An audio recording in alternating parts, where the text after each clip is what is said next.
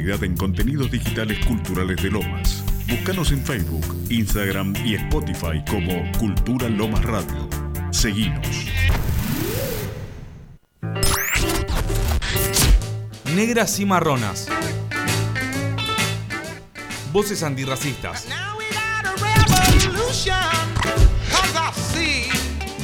Jueves de 18 a 20 horas.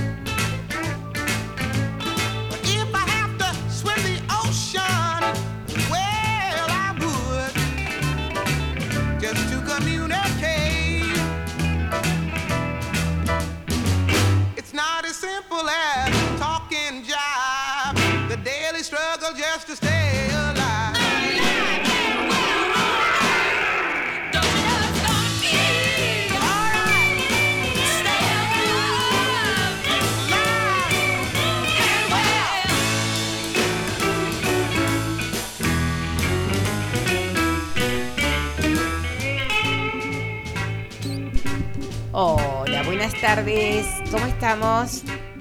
En el medio de junio que está arrancando, un día casi primaveral. Es lo que te iba a decir. Buenas tardes, Gladys. Buenas tardes, Lucas.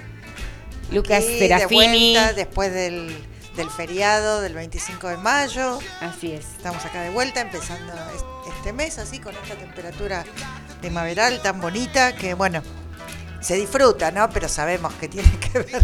Que tiene vida este corta estos aumentos de temperatura en estas épocas del año, que es un poco extraño, pero bueno. Y tiene vida corta, sí. además. Sí, sí, Hoy tenemos de todo para decir. Hoy estamos bastante denunciadoras, mira. Me vine así, denunciadora. Mira, mira. ¿Por dónde arrancamos? A ver. Eh, el 25 de mayo, ¿qué te parece si arrancamos con la movilización, con la reina Cristina? Dale. Este, como dijo uno, lástima el día feo, que lástima fue poca el día feo, sí. que fue poca gente. ¿No? Lástima. Sí, sí, sí, sí. Bueno, quizá a muchos, muchos no satisfizo eh, lo que dijo porque esperaban que ella se lanzara como candidata. Mucha gente fue con mm. esa. Pero igual ella había dicho que no. Claro, pero bueno, por ahí, viste, la gente, hay gente que cree en los milagros. Esperaban eso pero dijo cosas sumamente interesantes y una de las, que me pareció que la define es cuando dijo yo me quedo junto al pueblo. Eso me pareció así como una gran definición, este, casi poética si querés. Sí, sí, sí. ¿No? Quizá no resuelve todo lo que esperamos, hay tanto para hacer, pero bueno, es para seguir pensando. Yo soy de las que no, no quedó muy contenta, pues yo esperaba que realmente, más allá que ella lo dijo, este, que fuera candidata. Pero bueno, vamos a ir viendo qué pasa con esto. Mira, a mí lástima una de las cosas el día feo. Lástima el día feo. A mí una de las cosas que más me gustó fue porque hubo definiciones políticas muy, oh, muy claras y muy interesantes. A mí una de las que más me entusiasmó fue eh, la reafirmación del proyecto anticolonial. Y eso hoy en día se escucha bastante poco. Patria buitre. Este, en boca de les políticas. Entonces, este, esa, el trazado de esa línea me pareció tan importante porque de alguna manera eh, no solamente recupera una bandera fundamental, no solamente del movimiento este, peronista, que siempre lo tuvo y todo lo demás, ¿no? Sino también de eh, la historia latinoamericana. Entonces, eh, que ella lo haya especificado y lo haya trazado de esa manera, implica que necesariamente ese tema, bueno, también tenemos que hacer que suceda, ¿no? Pero esté en el debate político de cara a las próximas elecciones. Em, digamos, ya no podemos hablar solamente en función de crecimiento, este, bienestar o ese tipo de cosas, sino que la discusión que, planteó ella fue, ¿estamos con el pueblo? ¿No estamos con el pueblo? Eh, y estar con el pueblo implica tomar decisiones que tienen tomar que ver decisiones con eso, y posturas, como ella dijo y que parecieron muy, muy interesantes. Este, hay que poner carita fea, ¿no? Algunas veces, porque si no... Hay que este, mostrarle los dientes. Claro, Aunque no los tengas, pedí prestado. tal cual, tal cual. Así que a mí me gustó mucho, yo me quedé muy entusiasmada eh, con la, esta cuestión de que se han vuelto a poner sobre la mesa ciertas discusiones políticas que nunca se tendrían que haber abandonado. Profundas. Profundas, ¿no? Profundas. De hecho, y muy actuales, aunque pareciera que no, pero son actualísimas, actualísimas. En el mundo a la hora que eh, el mundo está derechizándose de una manera brutal. De hecho, vi un reel de Juan Grabois y, por ejemplo, de alguna manera está obligado también a armar ese discurso, ¿sí? Anticolonialista. Claro, sí, sí, sí. Este, digo, cualquiera que sea de este lado eh, va a tener que tener un discurso anticolonialista porque realmente ya no podemos respirar. pero es que tal cual. No, no nos queda otra cortada. y, por lo demás también entusiasmar y que la gente se enamore de la política. Realmente, porque la política es, la herramienta que tenemos para transformar las cosas, ¿no? La herramienta de cambio. Y en esto que estoy denunciadora, quiero hablar que hoy iba a haber una reunión sumamente importante por el tema de la libertad de las presas mapuches. Y, así es, así es. Y volvieron a quedar en un cuarto intermedio. O sea, la nada misma. ¿Qué pasó? Contá. Tremendo. Eh, acá yo me comunico con las compañeras de Telecisa, que son compañeras bolivianas. Este y bueno, son un medio de comunicación alternativo, absolutamente divinas, porque inclusive una de ellas conserva la cuestión de la identidad de las mujeres de pollera. este, son muy lindas. Sí, sí, sí. Después podemos pasar un poquito de Claudia Corol, que ella es la que hace de, vocera de este momento, de, la reunión de hoy por lo de la libertad de las mapuches. Y la otra cosa que no podemos dejar pasar es lo que pasa con Nancy Morejón, la poeta afrocubana, este, que está sufriendo un boicot de contra la participación de ella como presidenta honoraria en el mercado de poesía que se realiza en París, Francia, el próximo 7 de junio. ¿Sí? Este, por parte de elementos fascistas que se oponen al gobierno de Cuba y al proyecto revolucionario. Wow, no, Cuba. no sabía eso que estaba pasando. Bueno, eh, Nancy Morejón es una poeta negra cubana Así que bueno, eh, y seguimos con esta cosa, pero bueno, la muerte es parte de la vida.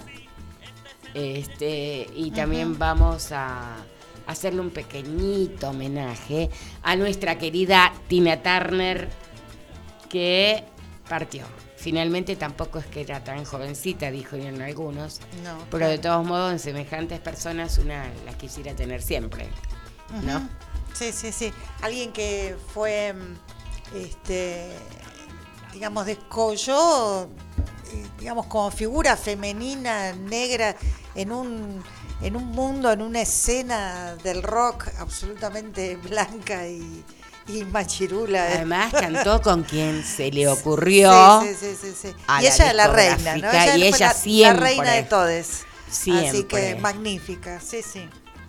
Sí, sí. Así que bueno, vamos a escuchar un tema. Dale, dale. ahora o sí, sí, no, un poquito más? Bueno, The Best.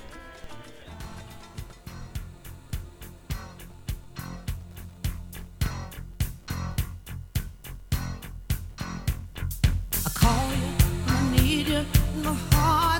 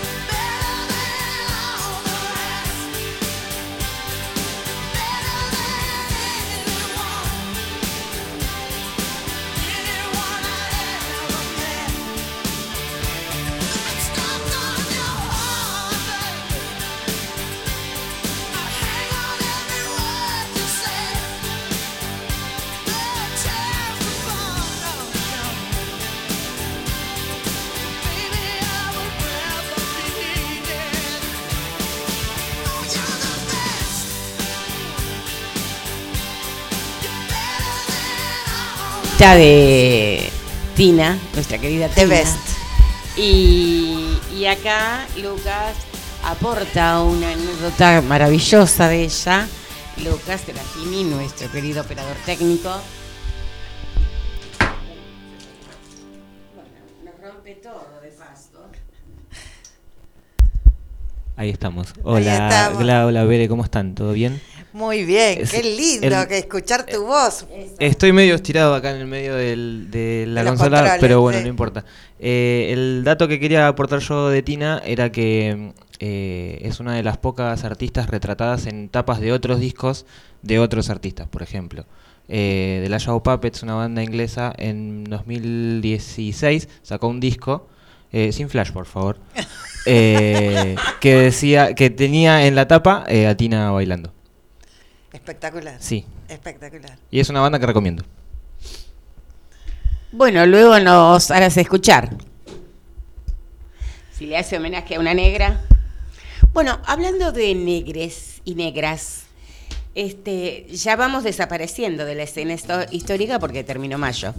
Entonces ya las personas negras no vamos a estar en los eventos escolares. ¿Sí? Eh, yo he escuchado cada cosa estos días y he visto cada cosa. Eh, así como nos dijeron las compañeras de educación que nos contaron que había docentes que se enojaban o que no les parecía bueno que no pintar la cara, que les parece simpático, también hay madres que eh, muestran su chochera de que el, el hijo o la hijita haga de negra o de negro, aún siendo negrito.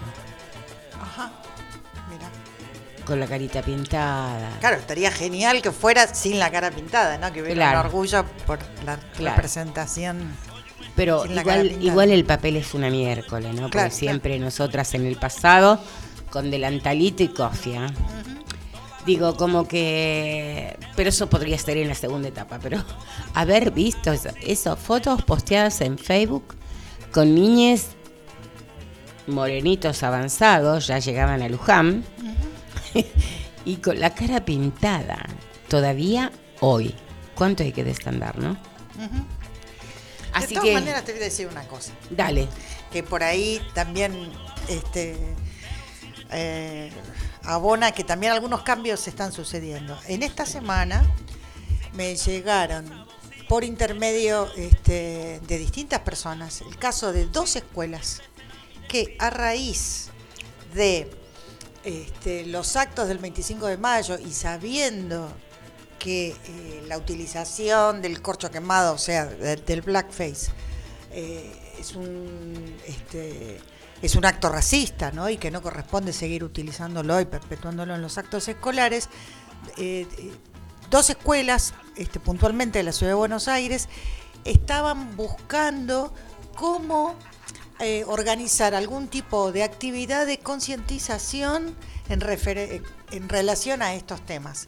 Entonces, este, me parece que vamos a tener que empezar eh, o a organizar como organizaciones este tipo de actividades para que estén disponibles para las escuelas que así lo requieran y al mismo tiempo llevar esta necesidad a los diferentes ministerios de educación para que sean como corresponde los ministerios de educación los que articulen este tipo de actividades porque así como hay gente que la sigue repitiendo, también hay gente que está empezando que este que demanda o que precisa una mayor este, formación o información, recursos pedagógicos eh, para poder difundir en las escuelas. Y de qué manera se podría eh, organizar estos festejos eh, y eh, representar a las personas negras de formas adecuadas y de acuerdo a lo que las personas negras requieren, ¿no? Y,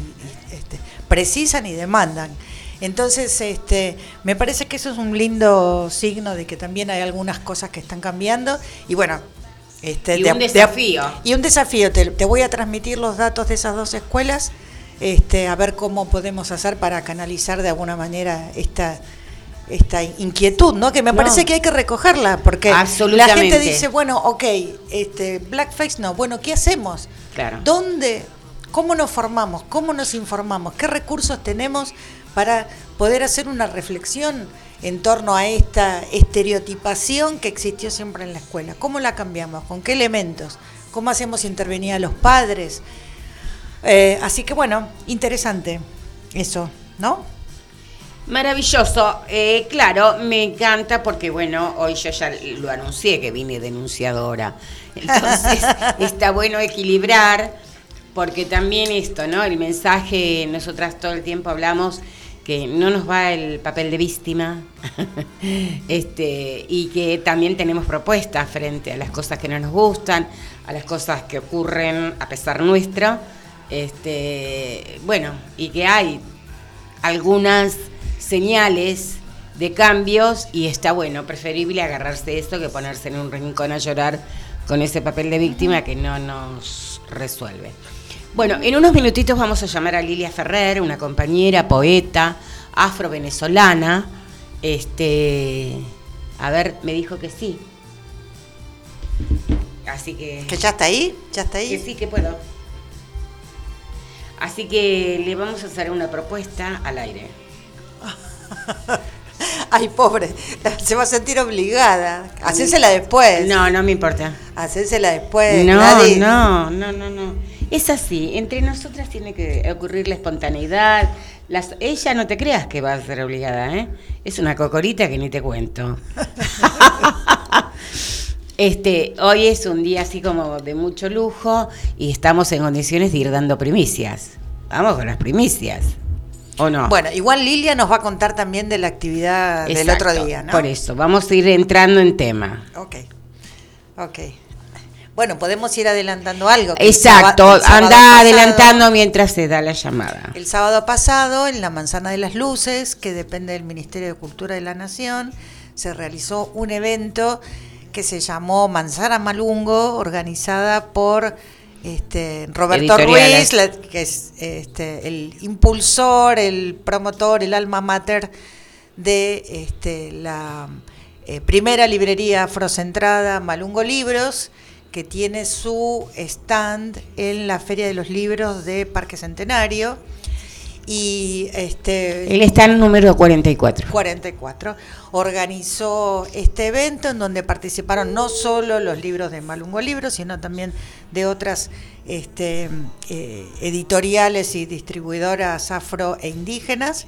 Eh, con una variedad de libros, la verdad, Ahí, perdón, la tenemos a Lilia justo al aire. Ahora seguimos. Hola, Lilia. Hola Lilia, acá te saluda Berenice Corti y Gladys Flores. Hola Berenice, Gladys, un gusto saludarlas. Escúchame, eh, que estábamos conversando eh, lo del el hecho del sábado, el hecho poético, maravilloso que tuvimos, que fuimos partes, este, y bueno, quisiéramos escuchar tu apreciación y después te quiero hacer una propuesta al aire. Oh, bueno, eh, gracias, gracias por, por esta llamada. Eh, va mi abrazo a toda la audiencia y, bueno, al trabajo que ustedes vienen haciendo ahí en, la estación de radio, por la visibilidad de nuestras causas y nuestras luchas y, bueno. Eh, nada, el paseo Malungo en la Manzana de las Luces es un acto inédito.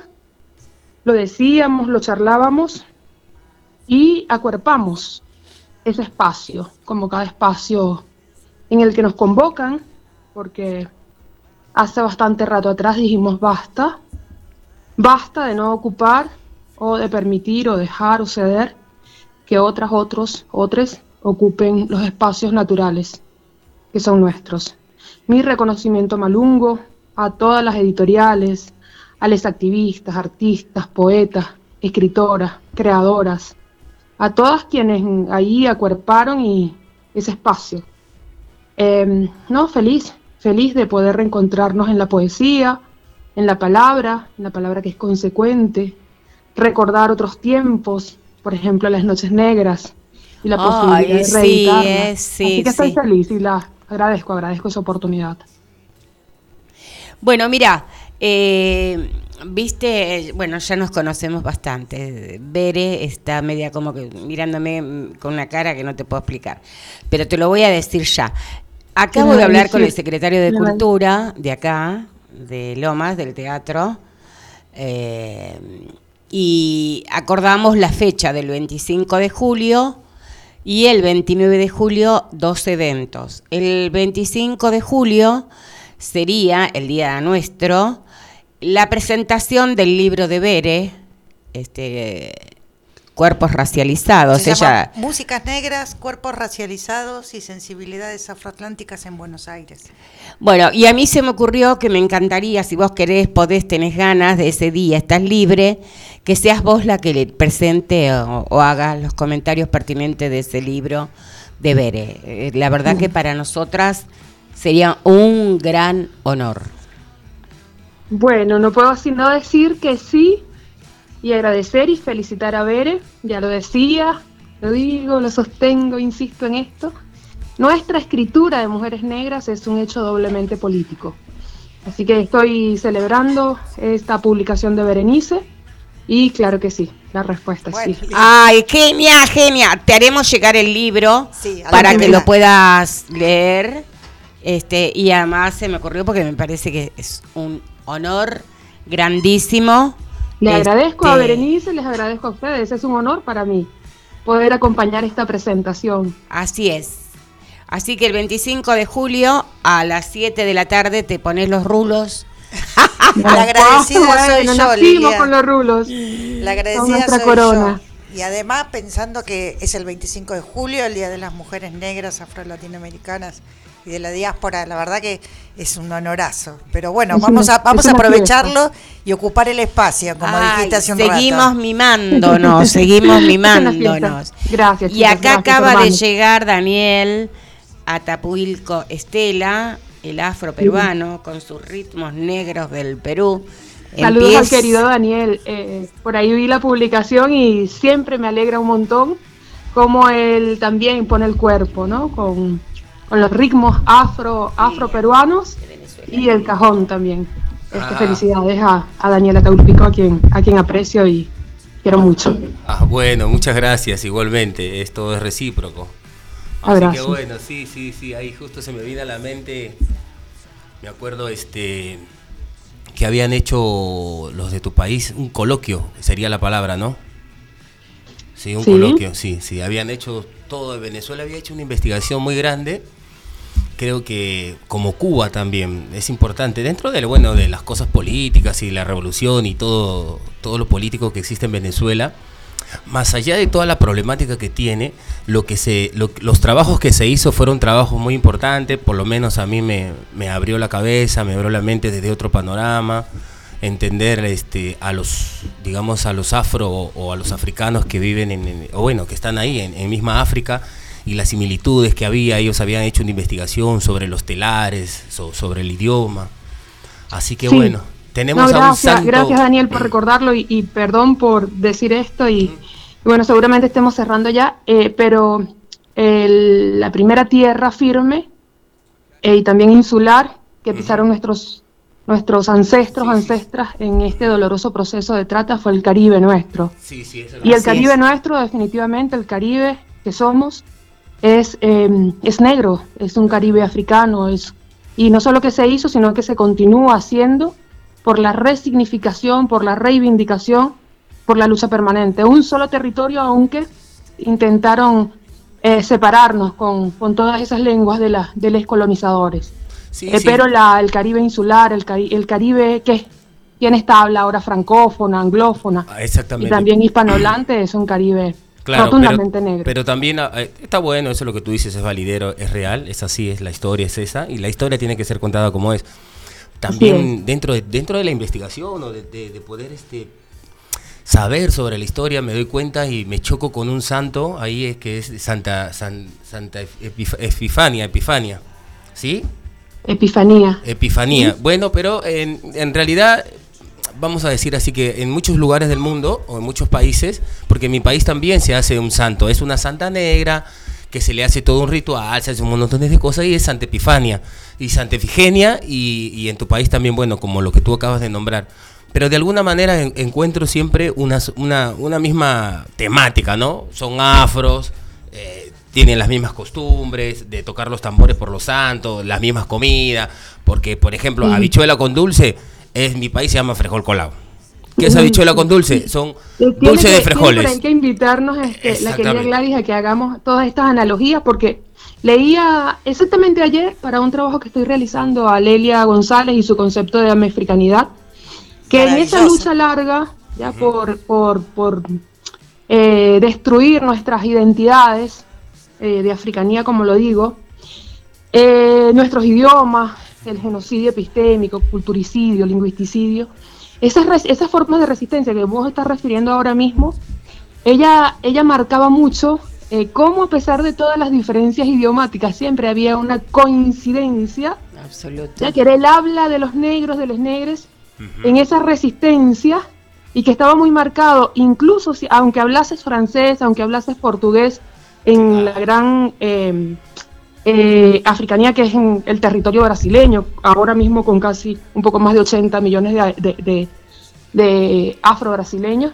Y así todos los territorios y todas las lenguas de los colonizadores, a pesar de ello hay marcas lingüísticas, eh, que la lingüística explica muy bien, de las resistencias desde el lenguaje, desde lo idiomático, este, y definitivamente en términos culturales, desde la gastronomía, eh, la espiritualidad, etcétera, este, nuestras resistencias negras coinciden, así que siempre vamos a conseguir. Exactamente. Y otra cosa que ayer, por ejemplo, estaba, bueno, revisando mis cosas, mirando YouTube, que miro muchos documentales y, y en mi país hay una hay una palabra que se llama la piedra horadada.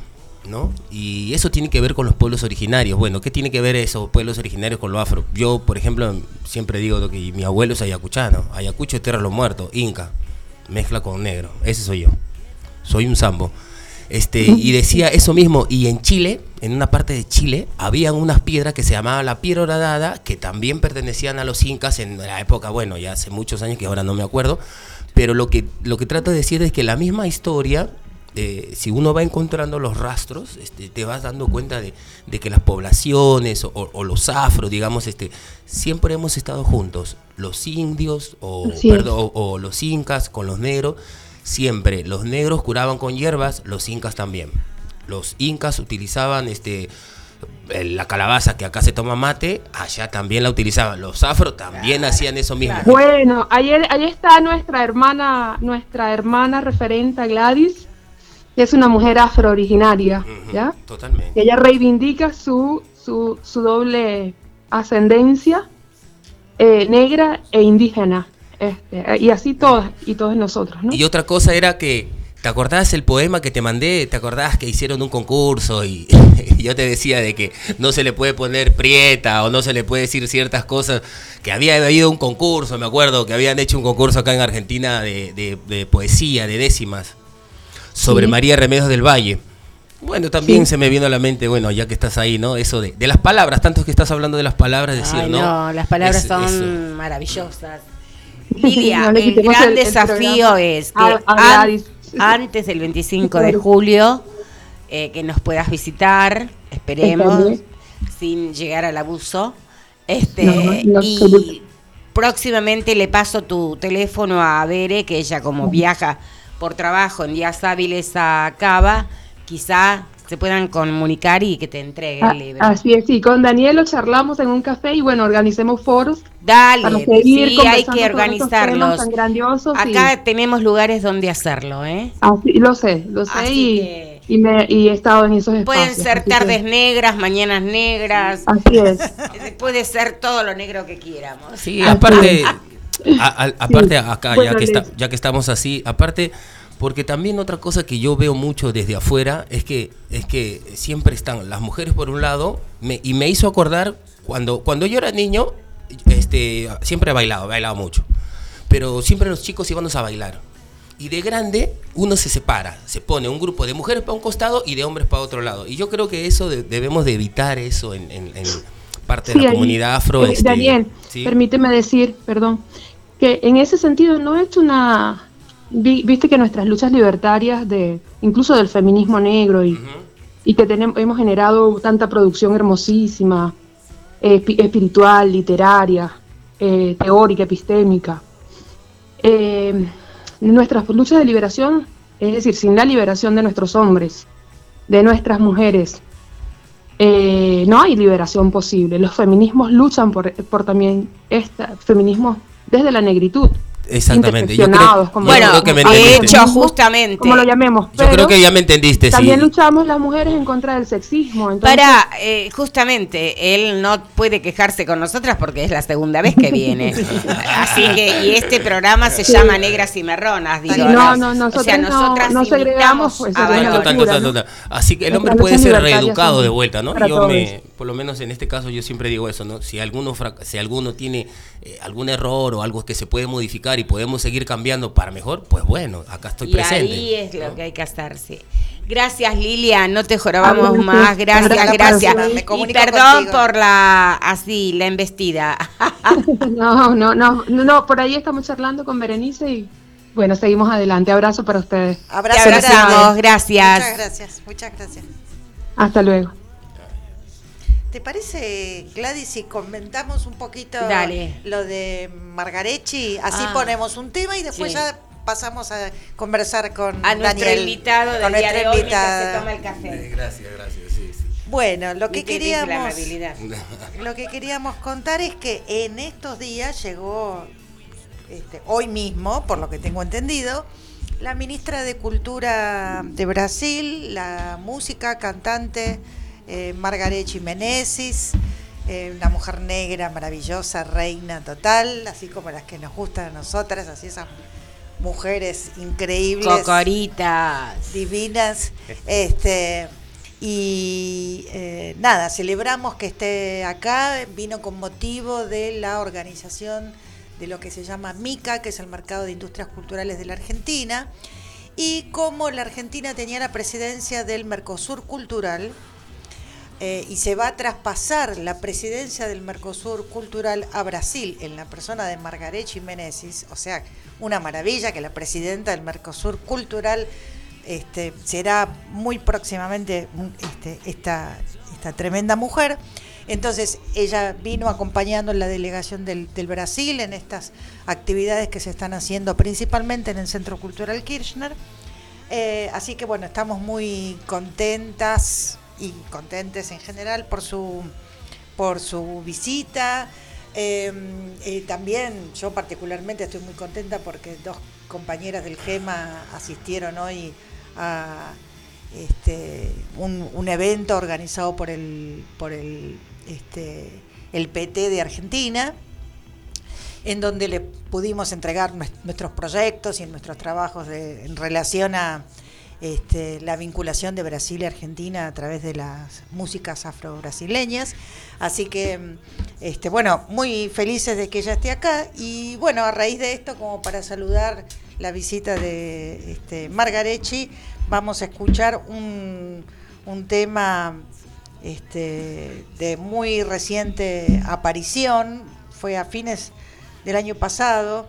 Este, eh, resulta que, no sé si recuerdan, pero bueno, viene bastante, bastante al caso, que eh, cuando estaban por, por realizarse las elecciones en una campaña electoral, en Salvador de Bahía asesinaron a un conocido mestre de capoeira que se llamaba Moa de Catendé. Así es. Y se hicieron dos homenajes musicales al mestre Moa, hay también un documental en curso, ¿no? Este, fue odio, no solamente odio racial, sino también político, ¿no? Porque fue a partir de una discusión política en plena campaña electoral. Este, y bueno, dentro de uno de esos, de esos, de esos homenajes al mestre Moa, eh, participó Margarechi Meneses antes de ser ministra de Cultura, entonces vamos a escuchar eh, el tema con el que ella aportó, que se llama Descendiente de Africano, y que tiene bastante que ver también con lo que estábamos conversando recién.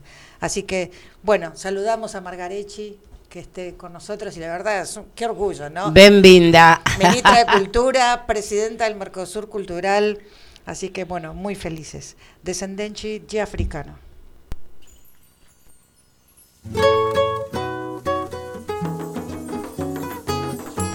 Salve, mestre Moro! Água, água.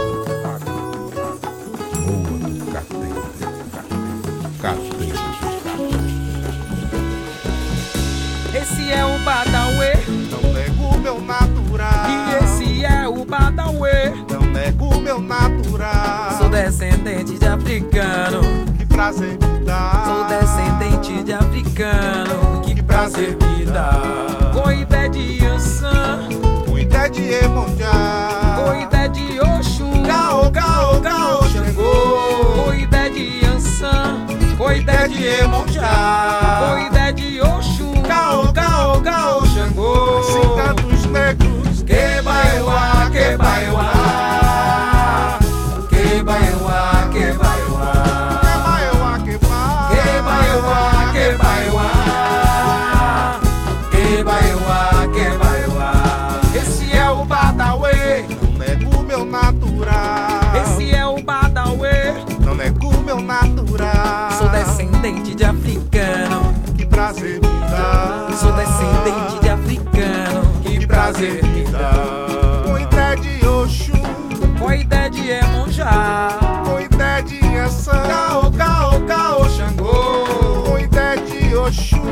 Coité de Emonjá. Coité de Ansan.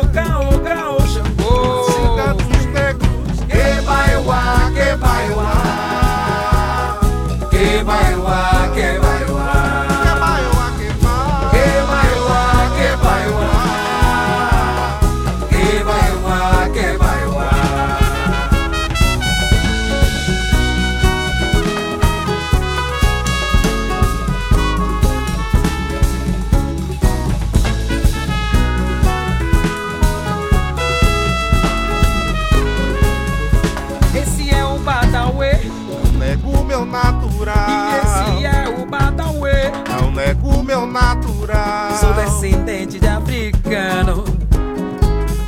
Sou descendente de africano. Coité de Ansan. Coité de Emonjá. Coité de Oxum. Caô, caô, caô, Xangô. Coité de Ansan. Coité de Emonjá. Coité de Oxum.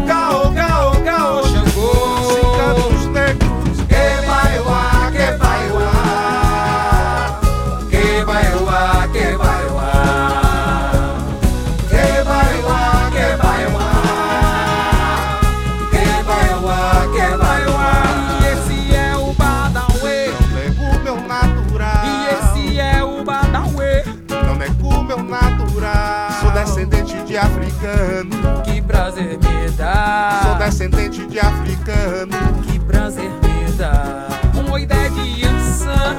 Coité de Emonjá. Uma ideia de Oxum. Caô, caô, caô, Xangô. Coité de Ansan. Coité de Emanjá. Coité de Oxum. Caô, caô, caô, Xangô. Assim cantam os negros. Que baiuá, que baiuá.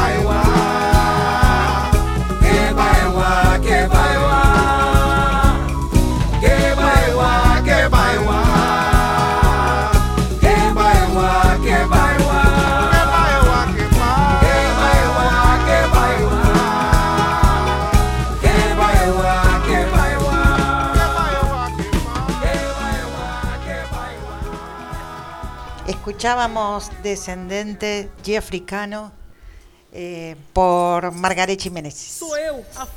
Maravilloso. Bueno, eh, vamos a conversar un poco con nuestro invitado del día de hoy, Daniel Atapuilco Estela, con un apellido bastante particular, ¿no? Sí, yo creo que así se acuerdan de mí, ¿no? Eh, eso, trato de, de poner el apellido ese para que siempre se acuerdan de mí. Pero Una- ese apellido tiene que ver con lo que comentábamos, con lo que comentabas Sí, de mi recién, abuelo, ¿no? de tu abuelo. obvio. Tiene, y tiene un significado, no me acuerdo si es este, zorro libre, zorro gris, pero tiene, Ajá. tiene una determinación en quechua, en realidad. Qué bien, Ata qué es bien. zorro. Claro, Y mira. pilco tiene, tiene otra connotación. Ahora no, no, no, perdón que no. Lo voy a traer para la próxima. Lo, lo tengo, Sí. hice todo un trabajito O sobre un el día nos llamás y nos contás, para, También, porque como te quejas del viaje. No, yo, yo, bueno, soy de la zona de Merlo. Ah, es un viaje, es un Eh, viaje Exactamente, grande. sí, soy de la zona de. Merlo, este, soy luthier, fabrico instrumentos siempre que tenga que ver con la temática peruana, con, con el cajón, con la tapa de madera.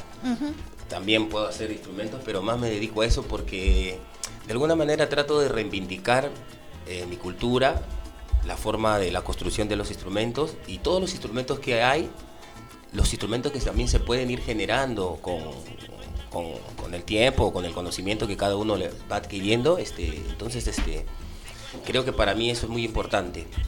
¿Y qué instrumentos serían? A eh, ver, por ejemplo, sería el cajón. El cajón es un instrumento paralelípedo, en realidad paralelo vamos a ponerle, ¿no? Tiene dos lados iguales. Si bien acá no tenemos, perdón, no tenemos la visión, pero si vos lo subís, eh, Lucas, nuestro operador, saca la foto. Ah, bueno. ¿eh? Sí, sí, sí, y lo mostrás. Sí, sí, sí. Porque vos estás sentado sobre él. Exactamente. Eh, bueno, entonces imaginémonos que es paralelo, más o menos el cajón. Sus medidas del cajón son 30 centímetros de ancho por 30 o 29 de fondo por 45 o 48 de, alto, más o menos. hay como una medida estándar. Eh, en realidad, sí hay medidas estándar, pero la palabra es paralelo. Entonces quiere decir que no sea un cuadrado ni, un, ni un rectángulo, ¿no? Así sería. Entonces este, tiene que ver, estos, los pares siempre tienen que ser iguales. Hay un lugar donde se percute, que es la tapa, puede ser de triple A, le decimos nosotros, acá le llaman este, terciado, le dicen. Terciado, claro. Eh, y, de acuerdo con la lutería, bueno. Perdón, ¿la medida tiene que ver con el sonido? Totalmente, totalmente, ¿Eh? sí, totalmente, totalmente. Los instrumentos me... Si ponele, tuviera 50 centímetros y 40, no sé, otras medidas. Sí, el sonido... sí, exactamente, exactamente. Varía. todos los instrumentos, o sea, todas las fabricaciones van a tener una sonoridad diferente de acuerdo al cuerpo de resonancia que tengan. El cajón, dependiendo cómo está encolado, también cómo está atornillado, eso va a, decir mucho del cajón, la sonoridad prácticamente, ¿no? Hago un instrumento que es, le puse nombre cajonbó, porque es un cajón y un bongo a la vez. Ahora hice unos más chiquitos, que son como cajones de, estudio o cajones viajeros. Eh, estoy haciendo también otro que, que es más o menos son pequeñitos, deben ser unos 10 centímetros de alto por 38 de, largo y 20 de, fondo. Siempre trato de buscar que haya una diferencia sonórica entre un grave y un agudo. Claro. Y sobre eso, sobre esas medidas uno va alternando y vas a poder hacer, vas a poder hacer lo que tú quieras.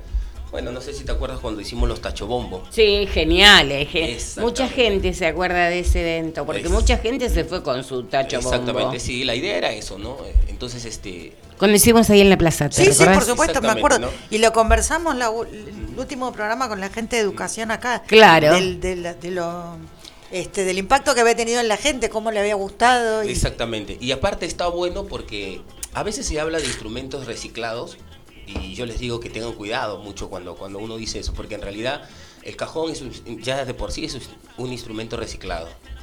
Ya de por sí ya. Son maderas viejas tiradas en la calle antiguamente. Los afros no iban a comprar a la carpintería, véndame dos pies de cedro, ¿no? Como pasaba también con otros tambores que se adaptaban barriles, ¿no? Con los tambores de candombe también tengo historias que han sido barriles de vino. este, o los, o los tambores del Caribe más arriba que eran los tachos de petróleo con los que se hacía música. También, exactamente, todo, todo. En realidad la palabra cajón en Kikongo quiere decir cuacuá. Cuacuá quiere decir cajón en español, ¿no? Y uno se pone a analizar con el tiempo, o sea, tanto que uno está tan metido en este tema, te das cuenta de que como palabra es, un objeto, es algo, y el cajón puede ser algo chiquito y puede ser algo grande. Puede ser un placar, puede ser una, un cajoncito chiquitito.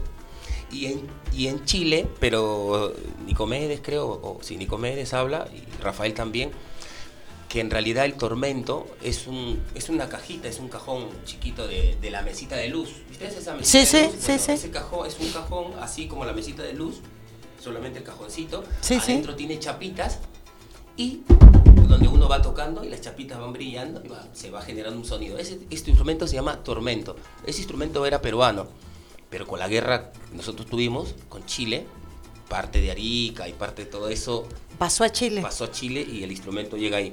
Porque en realidad la zamacueca, la zamacueca como, primero como la zamacueca como palabra, ¿no? Después tenemos la zamacueca como género musical. Sí, sí, sí. Y después tenemos la zamacueca como ritmo variante. ¿Por qué digo esto? Porque a veces este, yo le he oído mucho a Carlos Vega, bueno, una vuelta estuvimos acá, él le decía de eso, este, Pepe Durán le dice que, que él tuviese cuidado antes de hablar, porque e, él asemeja y pone que la rítmica es la del Perú, o sea, es la que tiene. Entonces yo me puse a pensar y dije, este, si, si yo digo eso, entonces ¿cuál es el aporte del argentino, del negro argentino, sobre el instrumento, sobre la rítmica? Si esto está traído. Lo que sí podemos dar a entender que la zamacueca y que los ritmos peruanos siempre han sido muy, muy efervescentes, muy eh, se han dado a conocer muy rápido y han viajado por todo el mundo. La zamacueca viajó hasta Nuevo México en, la época de la colonia, porque acuérdense que Perú, en la época de la colonia, Perú era como, como el West Street. Porque los negros eran los esclavos y eran los objetos. Entonces hay que ser realistas en eso, en ese, en ese caso. Éramos un objeto, éramos un valor, no sé qué palabra ponerle para, no sentirme tan mal. Sí, y fue digamos, técnicamente una mercancía. Exactamente. y el pabellón número 4 era el pabellón de los negros. Entonces, ellos fueron llevando la zamacueca a Chile.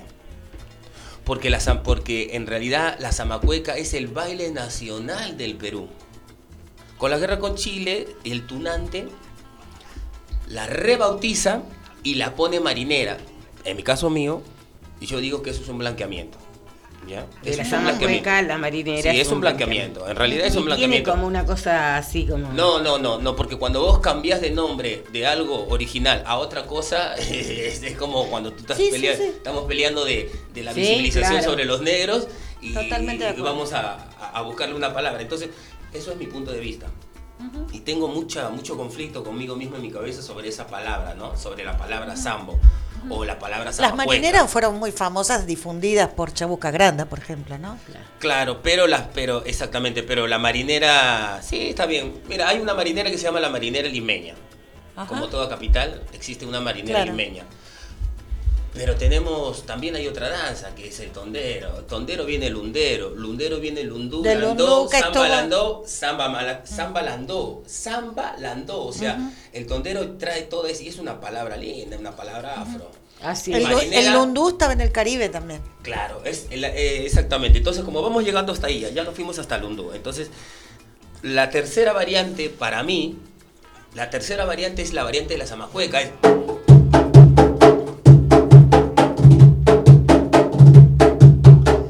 tercera variante, variante rítmica. Sí, sí. Porque la segunda variante es el andó. O sea, en las, las variantes viene, esto viene dentro del andó. Es la tercera variante del andó, es la, la zamacueca, que sería... Y las primeras variantes serían del andó. Landó, lundú, samba, lundú, y que tú habías visto, tú me habías dicho ahorita, del lundú, ¿no? Sí, sí, el lundú. Exactamente, es el andó.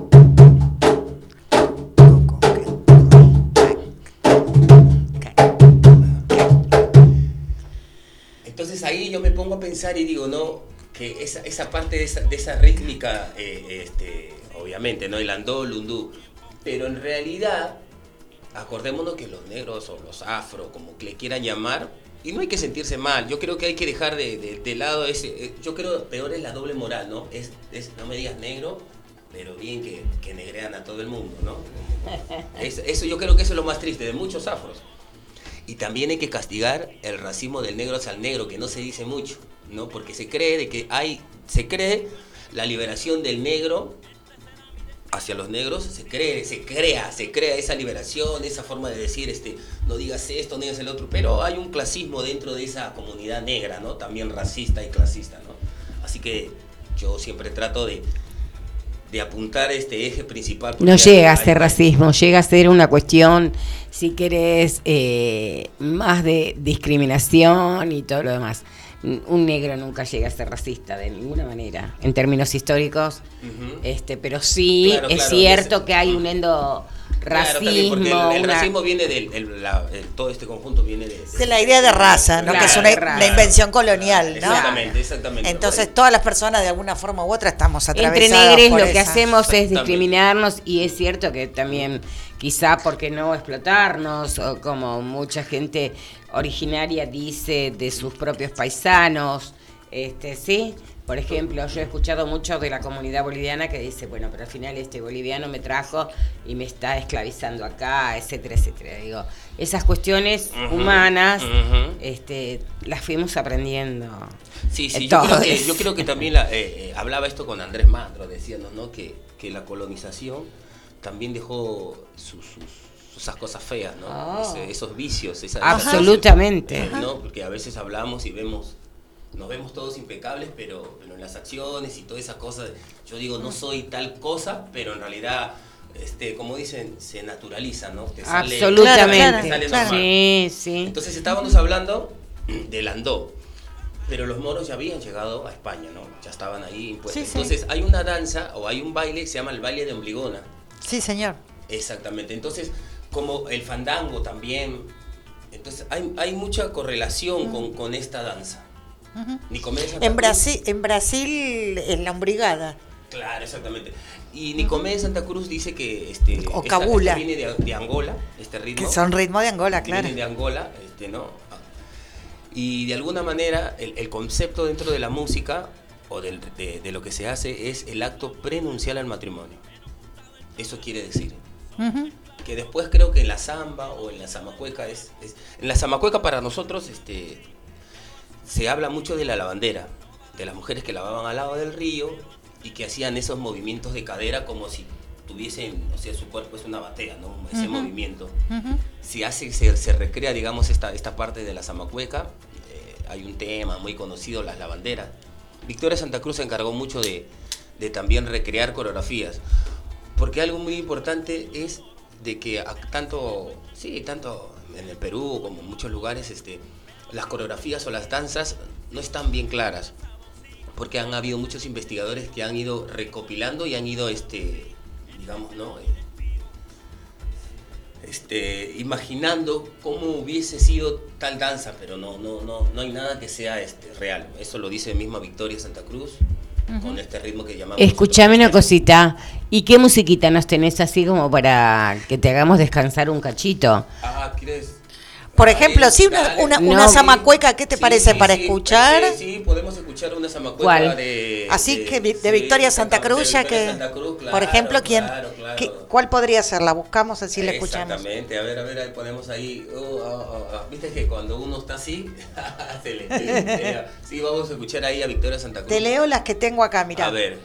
Eh, no hay negro que se me resista, Cumanana, la picantería o las lavanderas. vamos a escuchar como Anana, que es, digamos, es como un pregón, es un canto con pregunta y respuesta y tiene la percusión peruana como para ir. ¿Y las lavanderas no? También, si quieres, o si no, podemos escuchar las lavanderas. Porque recién mencionaste lo de las lavanderas. Dale, que tenga coherencia con lo que estás charlando.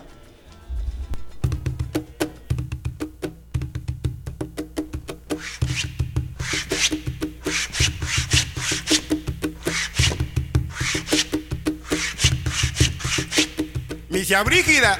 Sí. Ese cordel vacío, mejor no lo toque. ¿Por qué? Porque no quiero líos. ¿Con quién? Con usted y Misia Rosa. Hágame usted el favor de guardarse su lengua. ¿En dónde?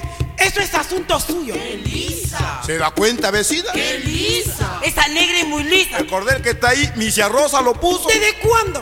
¿Desde que ella lo compró? ¿Y el que había? Ese ya se emocionó. El cordel que allá había hace ya una semana expiró. ¿Misia Rosa uno nuevo compró? Pues le va usted a decir a la Rosa que en verdad ella es muy bondadosa. Ahora va a ver usted la que aquí se va a armar. Yo me quiero mudar. Yo también. En este callejón ya no se puede estar. En este callejón ya no, se, puede vivir. Yo me quiero y me quiero mudar. Yo también. De noche la carana, de día vaina, yo prontito me voy a mudar. Yo también. En este callejón ya no se puede estar. Yo me quiero y me quiero mudar. Yo también. De noche yo también. ¿Ustedes tienen otro cordel que ofrecerme? Entonces ¡Qué buena vaina que ella se quiere hacer dueña del cordel! Uno no puede ni tender su ropa porque es la dueña. ¡Ahí viene mi Rosa! ¿Quién ha sido la negra que usó mi alambre? La negra que busca hmm, está detrás de usted. Ten cuidado que yo tengo muy malas pulgas. Igual son las mías. No me asusto pues. Negra sucia, negra idiota, ahorita va usted a ver. Estoy curiosa por saber qué es lo que usted me va a hacer. ¡Qué Se lo juro por mi madre que hoy mato a esta negra. Vamos a ver, mm, vamos a ver. Como una triste gallina carioca te dejaré. Contanos de qué se trata ese tema.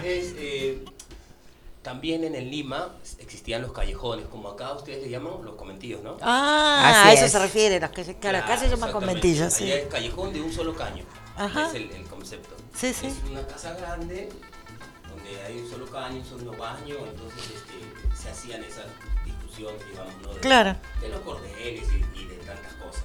Así que, claro, bueno, esta, esta, esta es, una parodia lo que hizo, ¿no? Este, el tema era, este, podría decir, de de unas mujeres que lavaban a la orilla del río. de, eso trata, bueno, la lavandera.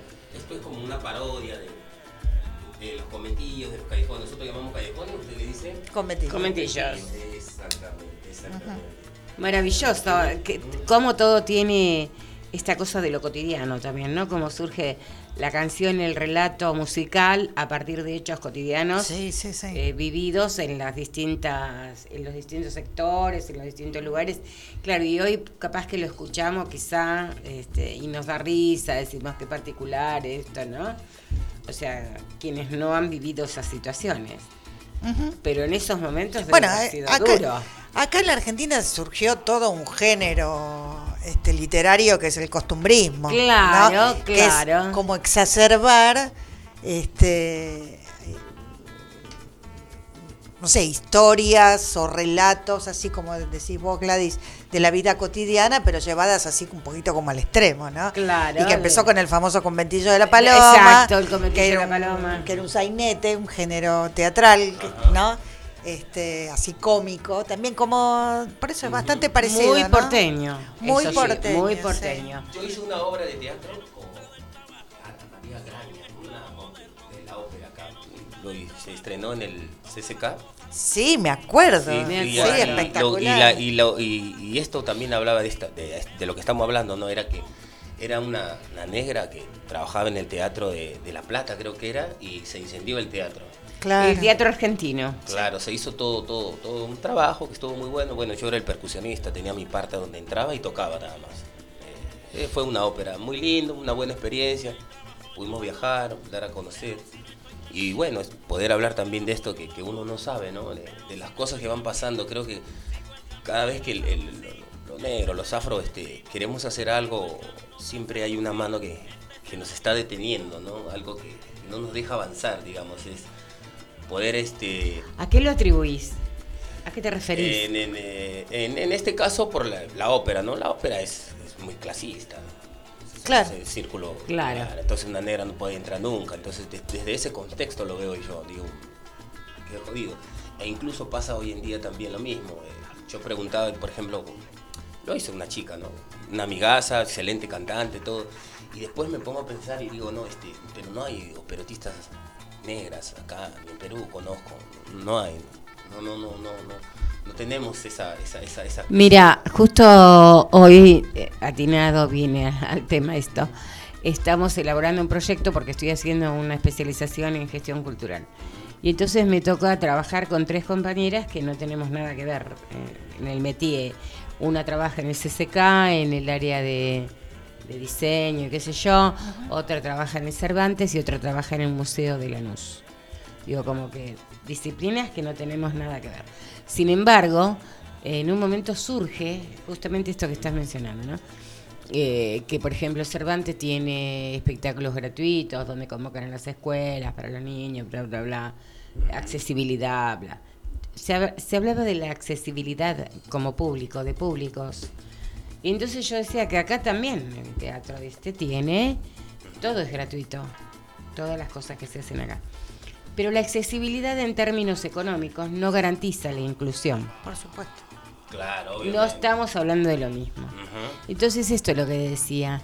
Si, si cuando pensamos en público, ¿en qué estamos pensando? Cuando pensamos en, en inclusión ¿no? y gratuidad, no quiere decir que es para todo el mundo. Porque aunque vos pongas una ópera acá gratuita, no sé las personas que van a venir, porque este tiene que ver con la, primero, que está dirigido, ese tipo de espectáculo muchas veces, muy dirigido a un sector y no es para todo el mundo, o sea, el oído inclusive no está habituado, o sea, tenemos que tener mucho cuidado cuando hablamos esto, ¿no? De sí, pero la, gratuidad y lo popular.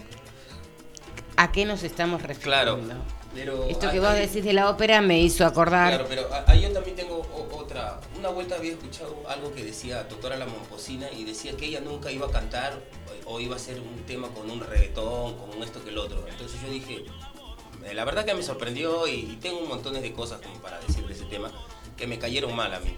Pues el problema no es el reto, el problema es dentro del concepto. Después es como lo que estamos Después cantó con René. Después estamos hablando de las palabras, ¿no? la importancia de la palabra, el concepto que tiene la palabra. Es, solamente es un género nada más. Y, el problema es de que, de que es tan comercial todo y tan fácil que, que, bueno, hay ciertas clases de música que las radios no las ponen y ahí ya tenemos que ver con, con un tema de, bueno, es un negocio, hay que estar estando en, digamos, en, ciertos grupos. Eh, es todo un tema esto de, de, la radio y de todas esas cosas. Es, todo un lío de la música. De la industria musical, perdón que diga, no de la radio en sí, ¿no? Es de la industria. Entonces, eso es este lo que, lo que a veces este, me hace ruido en la cabeza, que no, todavía los, no hemos, los afros no hemos avanzado en armar productoras, en armar nuestros propios cines, películas, no, tenemos nada de eso como en Estados Unidos, ¿no? que, los mismos afros se han puesto y han, hecho cosas para, su comunidad, para sus lugares. Son muy poquitas las cosas que hace y las cosas cuando uno quiere hablar de lo afro, eh, este, hablo en este caso acá en Argentina, también no, no hay una no hay una ayuda económica como para poder hacer cosas, entonces hay que pedir de favores a músicos conocidos, porque no se trata de no querer hacer algo bien hecho, ¿no? Sino que no, no, no hay a veces esos recursos y, uno está pidiendo tanto favor. Bueno, pero lo que pasa es que en Argentina el movimiento afro es mucho más incipiente. Mucho, mucho más incipiente. O sea, en Estados Unidos tiene una larga trayectoria la lucha.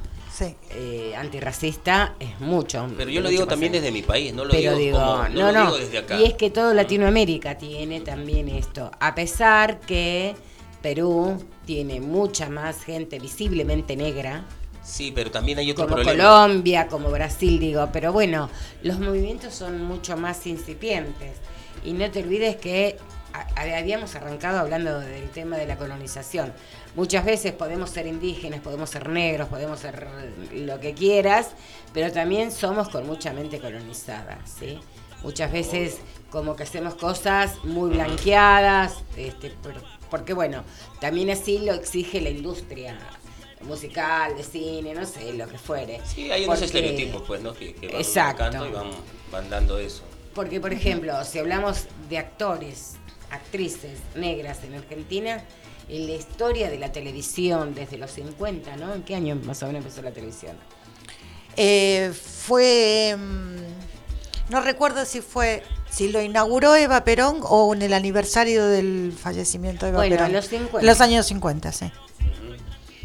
Sí, 53 o 54. No ha habido negros. Yo creo que siempre hemos estado. No ha habido negros ni negras. Y cuando ha habido, cuando los ha habido han ocupado un lugar estereotípico muy. Acá se me vino a la mente algo, ¿no? Que ya estamos hablando de la televisión y todo eso, los negros, ¿no? Imagínate, hay un libro muy importante, se llama Matalaché. Cuando puedan, no sé, leerla o, buscar la historia. Acá se hizo, este, bueno, yo tuve la oportunidad de dirigir toda la parte percutiva. Yo hice toda la parte de la percusión. Bueno, un, grupo de percusión armé, hice para esa obra. Y en Lima, en el Perú, no, no, habiendo, mira la población negra que hay, buscaron a un hombre blanco y lo pintaron con corcho para que haga el personaje. Imagínate esa aberración. Yo por lo menos yo no puedo ver ni la serie. Libro me lo he leído como 20 veces, eso sí. Me lo he leído a, no poder más. Pero ahí están esas cosas, ¿no? Que, de lo que tú decías, ¿no? no, hay, no, es que sí hay, si no, no, se le da, no, sé, no, no, no, encuentro palabras. No, no, no sé qué le pasa a la gente o, o este clasismo, digo, yo ya no racismo, es algo que, que me da un poco de bronca, me da un poco de, de, tristeza, o sea, me da todo, ¿no? Tengo un amigo en Perú, Antonio Solís, tremendo actor negro, y es muy difícil él para que él pueda trabajar en la tele. Hizo muchas series en Lima, hizo muchas series en una época, pero ahora ya no. Pero ¿cómo se llama este actor argentino que hizo este para uno de los festivales Argentina también es afro, hizo un spot tremendo, este, ay, no me acuerdo el nombre, que eh, trabajó muchísimo en polka y él contó toda su historia como, el que hacía de pollo. No, no sé, pero que siempre decía que le, que le tocaba la, este, sí, que le, en Ocupa. En ah, Ocupa. sí, sí, sí, sí, en Ocupa trabajaba un moro. Claro. Sí, sí, sí, negro. Un negro, negro argentina. Claro, negro argentina. Y él lo contó y es un actor famoso y mismo decía que es el día de hoy que le siguen dando el mismo tipo de papeles, como que él no puede ser otra cosa que no sea un delincuente. yo lo que paso yo en el día a día. Y es un actor famoso. Lo que paso en el día a día yo. Con formación, además, sí, sí, sí, sí, sí, Es eso, es de, que cuando uno dice, por ejemplo, si uno dice, ah, ¿de dónde eres? Soy negro ya, pero ¿dónde es peruano? Ah, también hay cierto prejuicio. Ah, bueno. Si eres negro yankee, ah, bacán, ¿no? Él es de Estados Unidos, negrito, vení, sentate. Sucede conmigo esas cosas. Tengo montones de cosas que que en el día a día uno lo va viviendo y uno dice, bueno, estamos, ¿en qué año estamos y todavía seguimos Bueno, pero por suerte desde que yo te conozco no solo te quejas, escribís, haces décimas. También, sí. Y haces muy buena música. Y trajiste ahí que tenés tus escritos. Sí, no, sí traje una décima. Queremos disfrutar. traje una décima de Nicomedes Santa Cruz. Ah, mira. Se llama Noche. Eh, bueno, habla un poco de la vida, ¿no?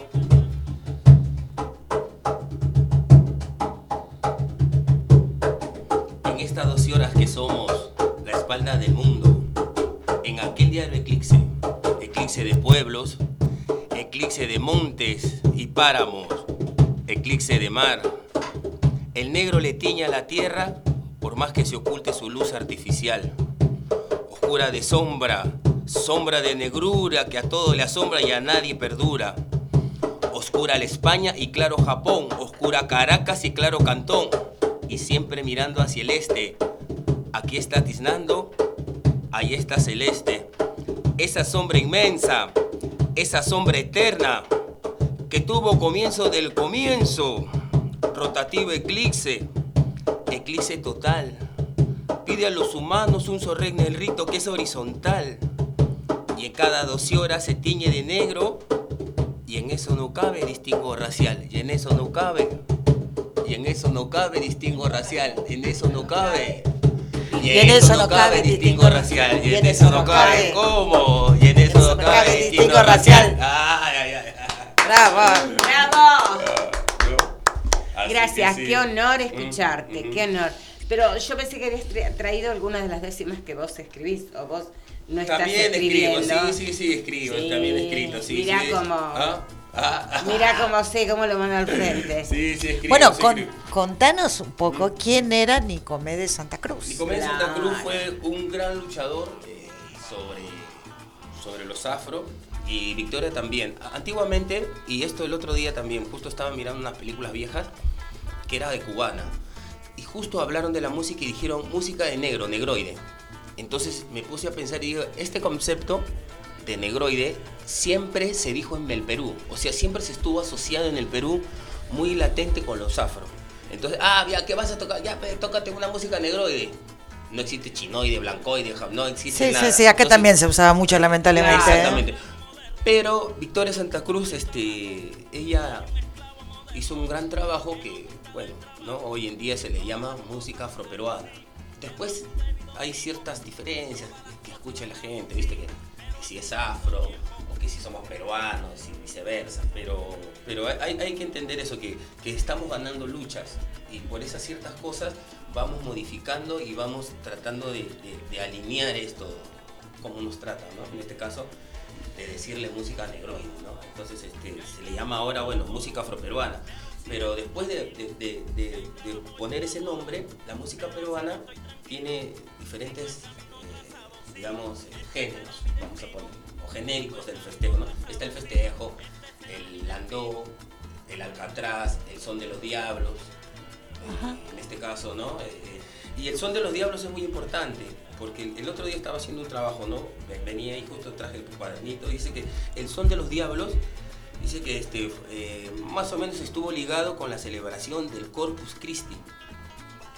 Dice que a los inicios los, los afrodescendientes o los negros salían en las procesiones encargados de recoger la limosna. O sea que siempre estuvimos al lado de la iglesia, pero como mendigos. O sea, ¿no? Trabajando para ellos, como la iglesia. Y el tema, el, son de los diablos tiene un toque, ¿no? El son de los diablos tiene ese...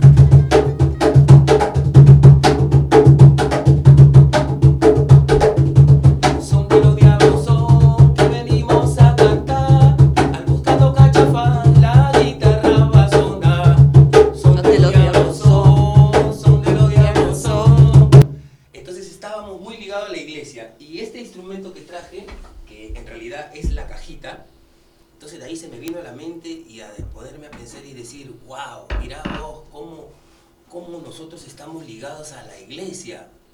Entonces, porque se dice de que este ritmo es uno de los ritmos más antiguos que hay en el Perú, el son de los diablos. En realidad era una danza acrobática, porque se zapatea. Se zapatea, uno se ponía una cajita, la cajita, eh, en este caso, la cajita era una alcancía, en realidad la alcancía para, recolectar. Exactamente, volvemos a la misma iglesia. Y los, ahora, mira, se me ha ido el nombre ahorita, pero se me voy, a acordar.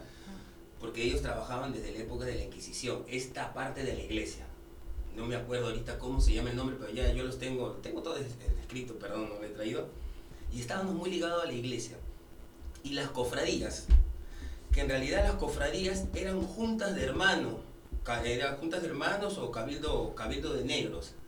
Con el tiempo, como nosotros trabajábamos, o trabajábamos, digamos, nosotros estábamos parte de la iglesia como esclavos ahí recogiendo limones, haciendo un montón de cosas, nosotros después vivíamos en las cofradías. Por eso cuando se habla de palenques, cofradías, se habla de esas cosas, tiene que ver con la iglesia también y con la reunión de hermanos, la reunión de gente. Eso, eso es muy importante. Pero acá hay algo que viene al caso. Como estuvimos muy ligados, uno de los santos más representativos en el Perú es el Señor de los Milagros. El Señor de los Milagros fue pintado por un angoleño. Ajá. Entonces es negro. Claro, exactamente. pintado por un angoleño y tiene el color morado, que es referencia a Babalú Ayer. Ajá. O sea, después, bueno, está la imagen de Cristo y todas las cosas, los adornos que lleva, que ya, bueno, es un tema que, que mucho no me meto. Pero cómo uno va encontrando todos esos rastros, ¿no? Todo, todo, todas esas cosas, desde cuando nosotros venimos con la iglesia, ¿no? La iglesia católica. Así que este instrumento, la cajita... Y fueron los que dijeron que éramos casi personas. Claro, sí, sí, sí, sí. Casi. Casi, casi. Es que tenía que ver con que la Iglesia Católica ejercía como un tutelaje, ¿no? Creía que tenía que tutelar a las personas. Claro. Siete, siete, no, siete negros equivalían a un blanco creo que hay una, una frase por ahí. Ajá. Y fíjate que están las pulseras que le llaman marroquí, que cada, cada eslabón es la vida de un negro. Mira. También, también, sí, sí, es, es, todo muy, muy triste, pero me sorprendió. Así que entonces, esta danza que, es, que, que, estamos hablando, que es el son de los diablos, después vienen los negritos de, de, de Huánuco, ¿no? Sí, los negritos de, de Huánuco, los guairuros, que también es una palabra loca. ¿Cuándo son los guairuros? Sí, las semillas. Exactamente, eso le dicen a los afro en pero ese es nuestro Mira. sobrenombre, eh, guairuro nos dicen así. Y bueno, viste, y eso así le llaman a la semilla en Colombia y este en Brasil, no, en Brasil Pau Brasil, la misma semilla de guairuro. Y es para el, para el mal de ojo. Sí, claro. Para todas esas cosas que las que no tienen negrito son las hembras y las que tienen negrito son las machos. Entonces, para distintas sanaciones, perdón, no es para lo mismo. Entonces la cajita, ¿no? La cajita es, es eh, digamos, como rectangular. Tiene una tapita y antes tenía un huequito que ahí era donde ingresaba. Claro, como una alcancía, claro. Deberías ponérselo otra vez porque por ahí. por favor. y funciona, todos los instrumentos peruanos, o la gran mayoría de instrumentos, se llaman instrumentos, este, ¿cómo se llama? Idiófonos. Sí, sí. Porque los instrumentos idiófonos son todos los que tienen sonidos propios y ya está, de golpe directo que es con la mano, indirecto cuando es con un objeto. Mire, la palabra a mí me llevaría eh, que da idea. Y puede ser. Como por ejemplo la escritura china, eh, se dice que son escrituras eh, ideográficas porque a partir de esos signos te están diciendo una idea. Porque viste que la escritura china son símbolos nomás. o sea, desde nuestra mirada. Entonces te dice que son eh, una cuestión ideográfica. Y cuando dijiste esto pensé que se refería... Idiófonos. Idiófonos, refiriéndote que a través de la música te dan ideas. Claro, es, se desarrollan ideas. Entonces, esto, sonido indirecto, ¿no? Tiene dos palitos, suena...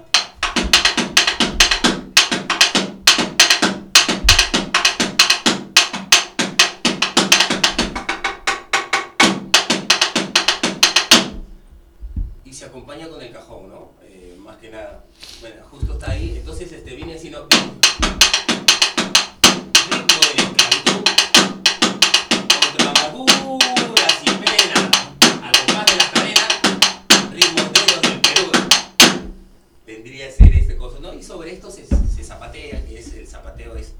es algo acrobático. Sí, sí. Eh, hoy en día se hacen comparsas, ya, ya digamos, a se ha modificado, pero se sigue manteniendo, manteniendo esta tradición, ¿no? ¿Tienen alguna, alguna conexión con la saya boliviana? No, lo único que yo encontré es que la saya boliviana viene del sembacuque y, y en realidad es el baile de ombligona. Volvemos a caer a lo mismo y llegamos hasta el landó.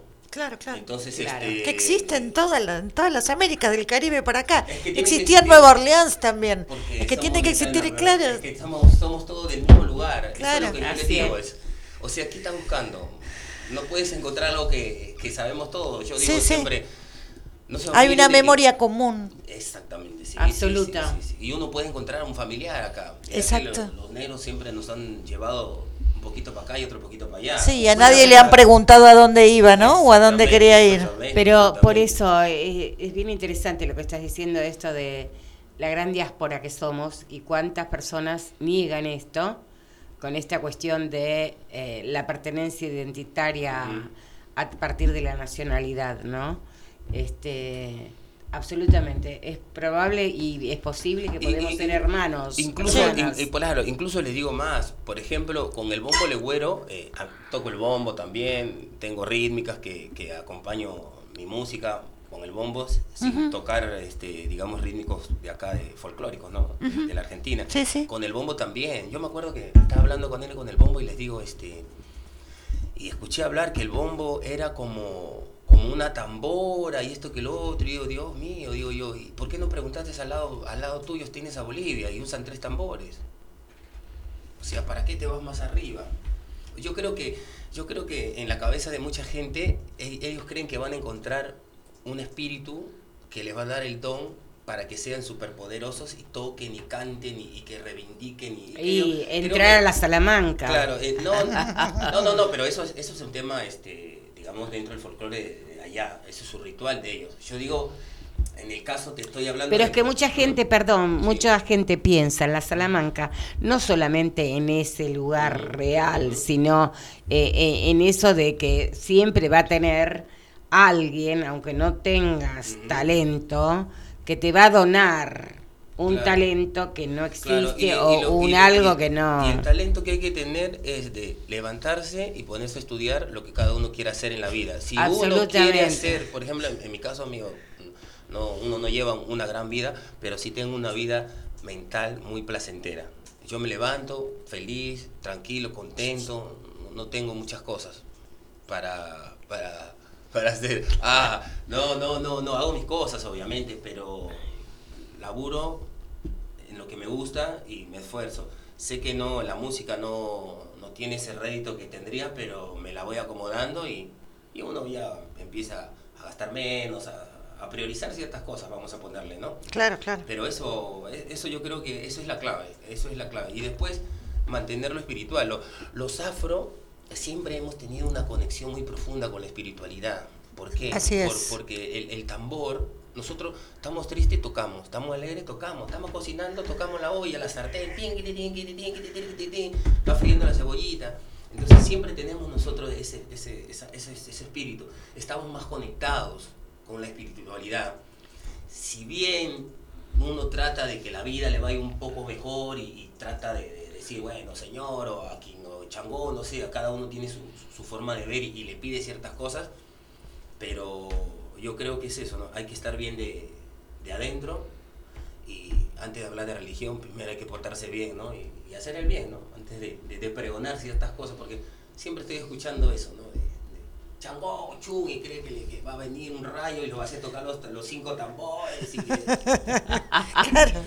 claro, y se trata de tocar todo el día, ¿no? de estar estudiando y practicando. Claro, transpirar, transpirar la camiseta. Así es. Pero mira qué buena frase esta, ¿no? Antes de hacer religión hay que portarse bien. Ahí está. Pero total, totalmente. si, no caemos en eso mismo, era lo que hablábamos, ¿no? De, de, de lo que yo les decía, este estamos luchando por, por ciertas, eh, ciertas malas formaciones de, de, los, de los hombres y de las mujeres en, el contexto, en el tiempo pasado, que hoy en día, bueno, podemos remediar, porque yo también tengo dos hijos, entonces este, trato de ser un buen padre, trato de educar a mi hijo, de que no cometa los mismos errores, de encaminarlo. ¿Qué edades tienen tus hijos? 23 años y el otro tiene 9. Wow, ah, mira. Sí, sí, se llevan grandes. La verdad yo no pensaba tener hijos ni volver a juntarme, pero bueno, la vida, y bueno, la vida, está muy bien. La vida de cantor. sí, más de cantor de cajonero, Así que sí, pues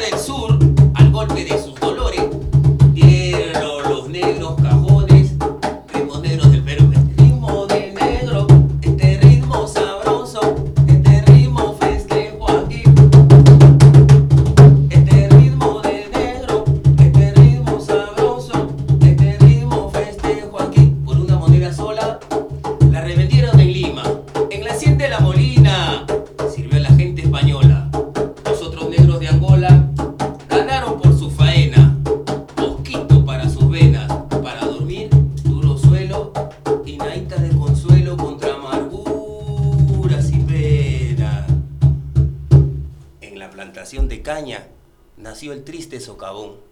En el trapiche de ron el negro cantó la hazaña, el machete y la guadaña curtió sus manos morenas, y los indios con sus quenas y el negro con tamborete cantaron su triste suerte al compás de las cadenas.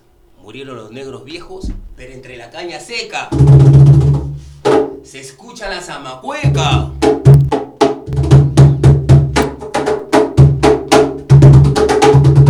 Y el panalivio muy lejos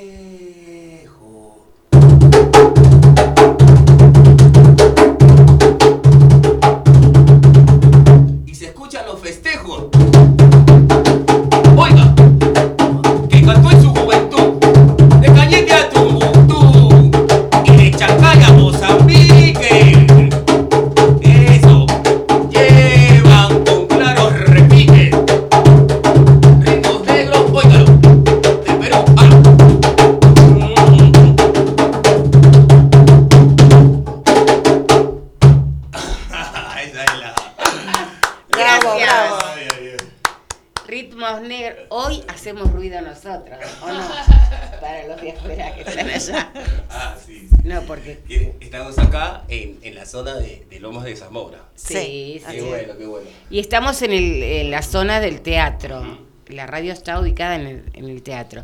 Y los jueves hay distintos eventos y muchas veces eh, los ruidos que hacen los otros eventos se escuchan acá. Pero hoy con vos, ah, sí, sí. seguro, los traspasamos nosotros. hoy nos toca, este jueves es de nosotros. Jueves negro, ah, ritmos negros del Perú. Bueno, contanos cómo es esto de la festividad de la afroperuanidad que dijiste que comienza. Ah, sí, este, hoy es el primero de junio y por, la, por el nacimiento de Nicomedes, que es el 4 de junio, como día central, para mí no existe la fiesta.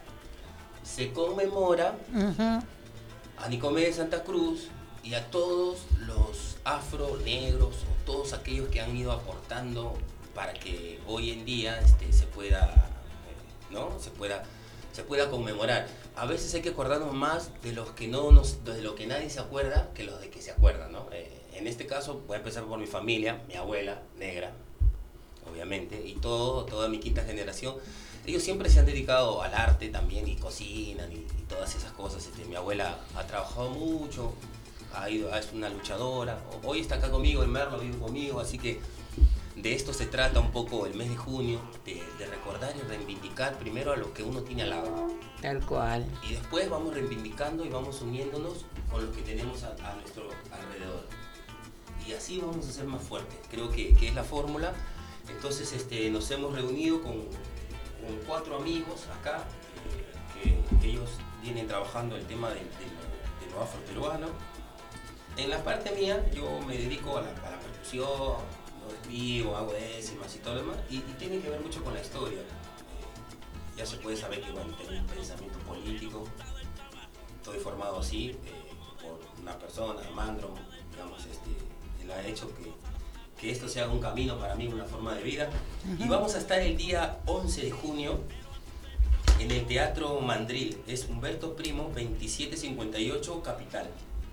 Vamos a hacer este, talleres de danzas peruanas. Perdón, ¿qué día dijiste? 11 de junio. 11 de junio. 11 de junio. Sí. Así lo recordamos el jueves que viene. 11 de junio, de 12 a 5 de la tarde.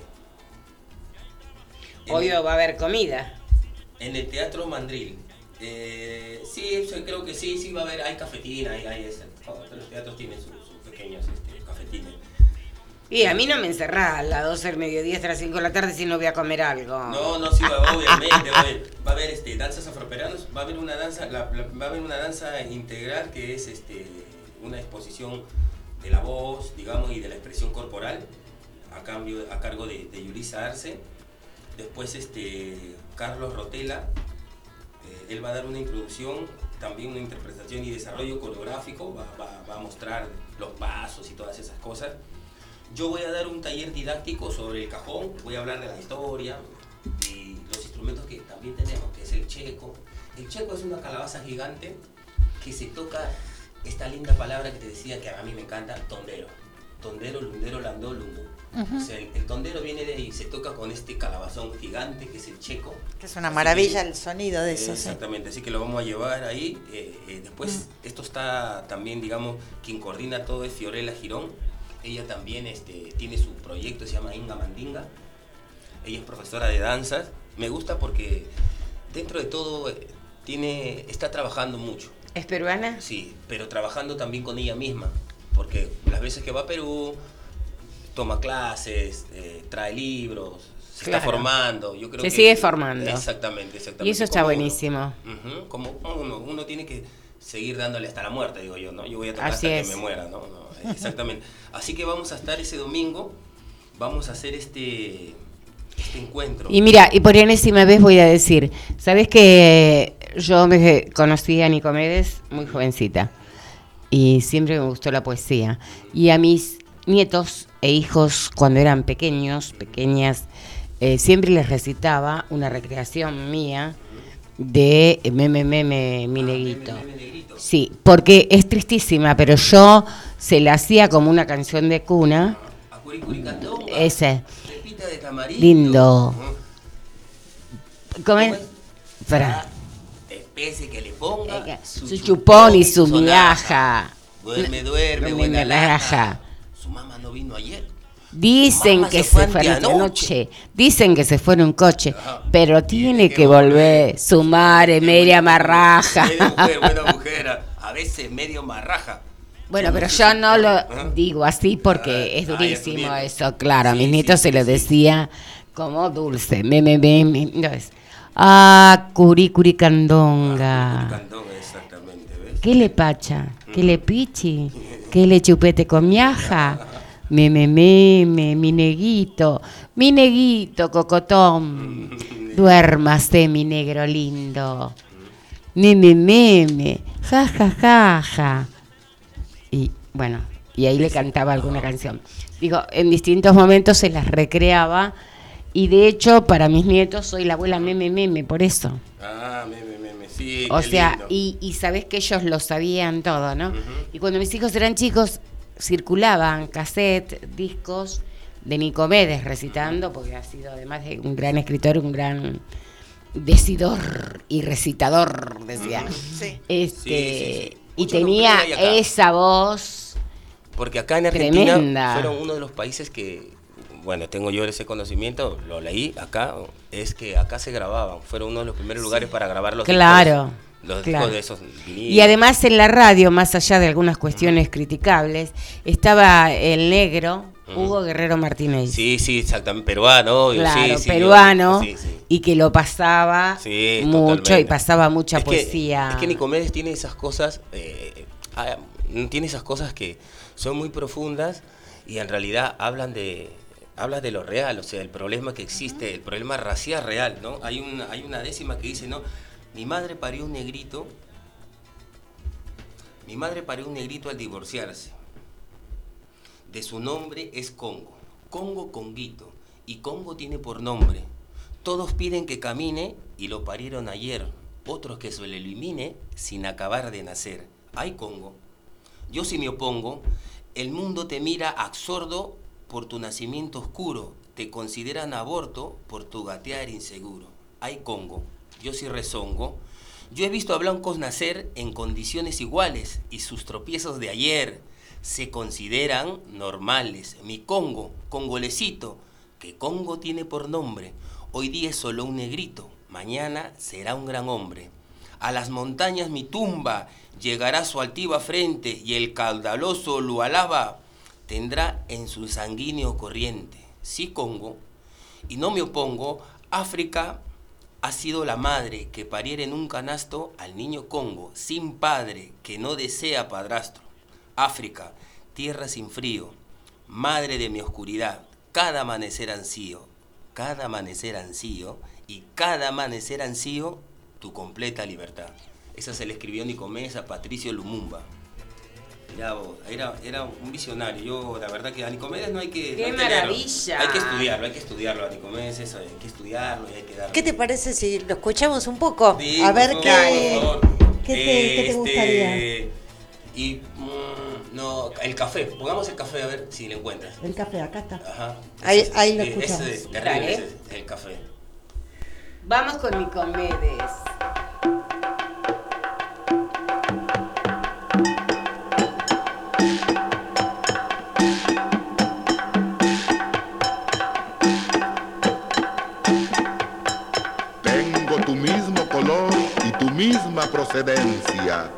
Somos aroma y esencia y amargo es nuestro sabor. Tú viajaste a Nueva York con visa de Zimbabue. Yo mi trópico crucé de Abisinia a las Antillas. Soy como ustedes, semillas. Soy un grano de café. Tiempos coloniales Tú me viste en la espesura con mi liana a la cintura y mis arbóreos timbales. Compañero de mis males, yo mismo te trasplanté.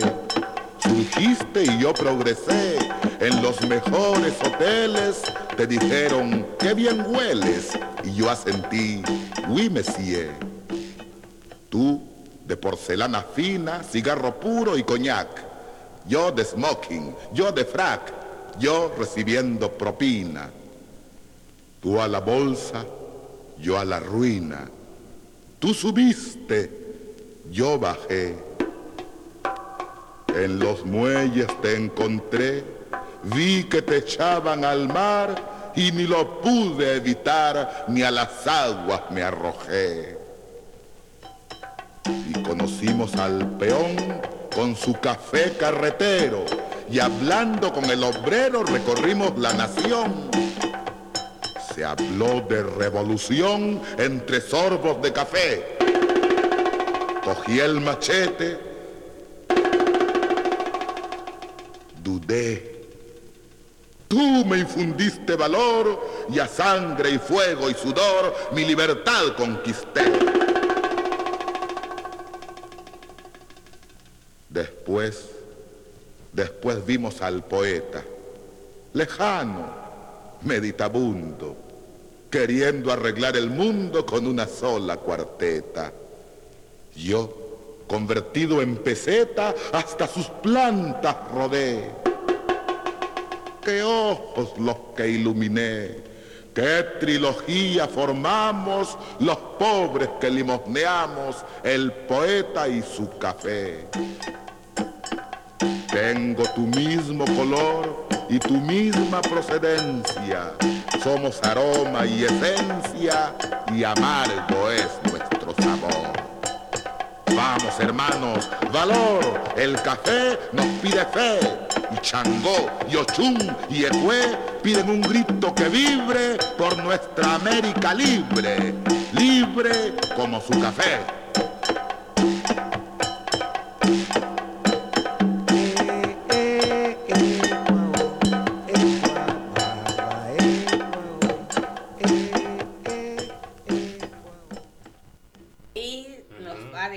Contanos, eh, Daniel. Nicomedes, el gran Nicomedes Santa Cruz, sí, sí, con su hermano, ¿no? Que les decía Victoria. Y después han habido otros, por ejemplo, hay un peruano que toca la guitarra, tocó con Chabuca Granda, estuve investigando sobre su vida, eh, se llama Félix Casaverde, se llama. Tengo un disco del... Claro. Escúchame, eh, aclaremos eso, Victoria era hermana de Nicomedes. Sí, sí, exactamente, Victoria era hermana de Nicomedes. ¿Sabías que él era muy fanático de la música brasilera? Ah, mira, no sabía. entonces tiene festejos que tienen esa cosa con, el bossa y todo lo demás.